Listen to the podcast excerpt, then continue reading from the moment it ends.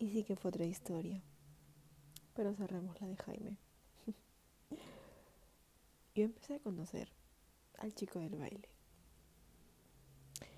Y estuvimos hablando hasta que quedamos un día en salir. El primer día que salgo con él, díganme si no soy pasalada. Estoy regresando a mi casa y me encuentro con Jaime. Mientras voy caminando, él se acerca a nosotros, me saluda y me dice, ah, ahora sí sales. Pensé que estabas enferma o algo, porque no contestabas los mensajes. Yo estaba en modo trágame tierra, no sabía qué hacer.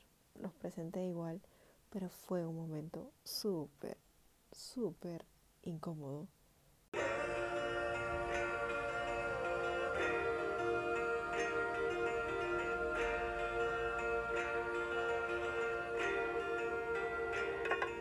Yo no sé por qué razón cantarle a ella, si debía aborrecerla con las fuerzas de mi corazón. Todavía no la borro totalmente, ella siempre está presente, como ahora en esta canción.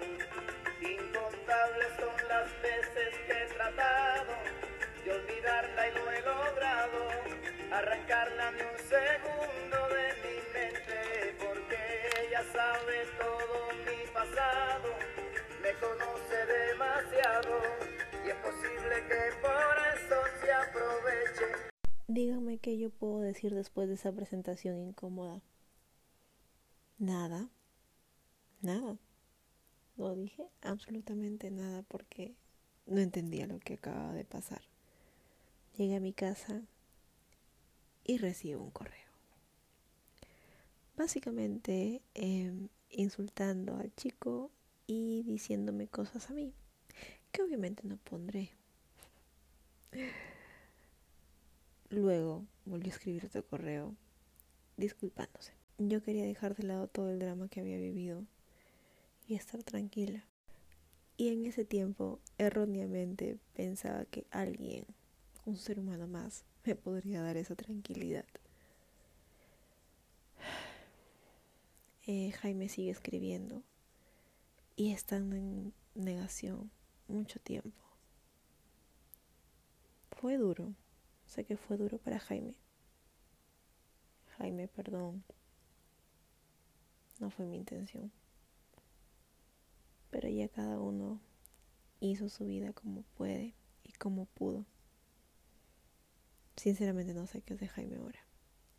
Pero sí sé que me tiene bloqueada. Nos volvimos a encontrar después de mucho tiempo, años después. Me contó su historia. Pero aún sentía que me reclamaba algo. Pensé que podríamos volver a ser amigos esa vez que me lo encontré después de muchísimos años. Mm, pero no, no era posible. Todo había dado un giro. La historia de cada uno fue totalmente diferente.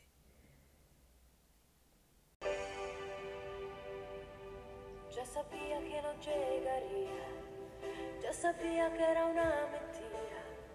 Cuánto tiempo que por él perdí, qué promesas rotas sin cumplir. Son amores problemáticos como tú, como yo.